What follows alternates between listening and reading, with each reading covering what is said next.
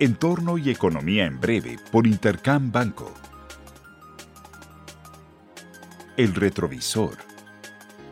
La semana pasada se dieron a conocer datos relevantes de China, comenzando por el PIB del último cuarto del 2021 que resultó mejor expectativas, pero aún muestra una desaceleración importante durante el periodo.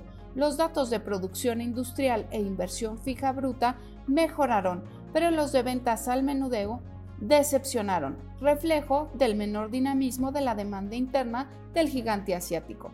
En tanto, en la eurozona, lo más relevante fue la publicación de las minutas de la última reunión de política monetaria del Banco Central Europeo, donde continuaron las discusiones en torno a la temporalidad de la inflación y la necesidad de seguir manteniendo una postura flexible.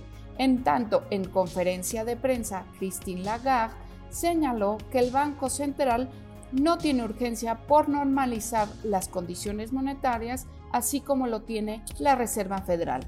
En México, la atención estuvo puesta en los datos del indicador oportuno de actividad económica publicado por el INEGI, que apuntó a una posible contracción de la economía mexicana durante el cuarto trimestre del año pasado, que señalaría una recesión técnica en el segundo semestre del año pasado. Finalmente, los datos de desempleo para nuestro país resultaron mixtos. Panorama. Esta semana tendremos eventos económicos relevantes. Lo más importante tendrá lugar en Estados Unidos, con la primera reunión de política monetaria de la Reserva Federal.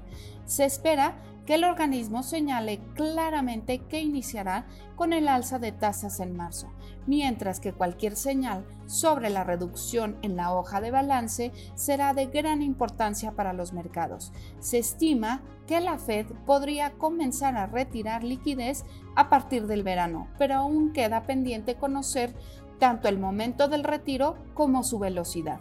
Además, se publicará la inflación PCE, que se proyecta en 5.8% para el cierre de diciembre del año pasado, y los PMIs adelantados del mes de enero, con estimaciones de mayor desaceleración en la economía estadounidense. En Europa también se publicarán los PMIs oportunos con proyecciones más débiles para el sector servicios que para las manufacturas. Finalmente, en México tendremos importantes datos de inflación para la primera quincena de enero, en las que se espera ver el inicio de la desaceleración en los precios, con un estimado por parte del consenso del mercado en 7.09%, al tiempo que se publicarán las ventas al menudeo y el indicador global de actividad económica para noviembre, ante sospechas de un desempeño débil de la economía mexicana durante los últimos meses del año pasado.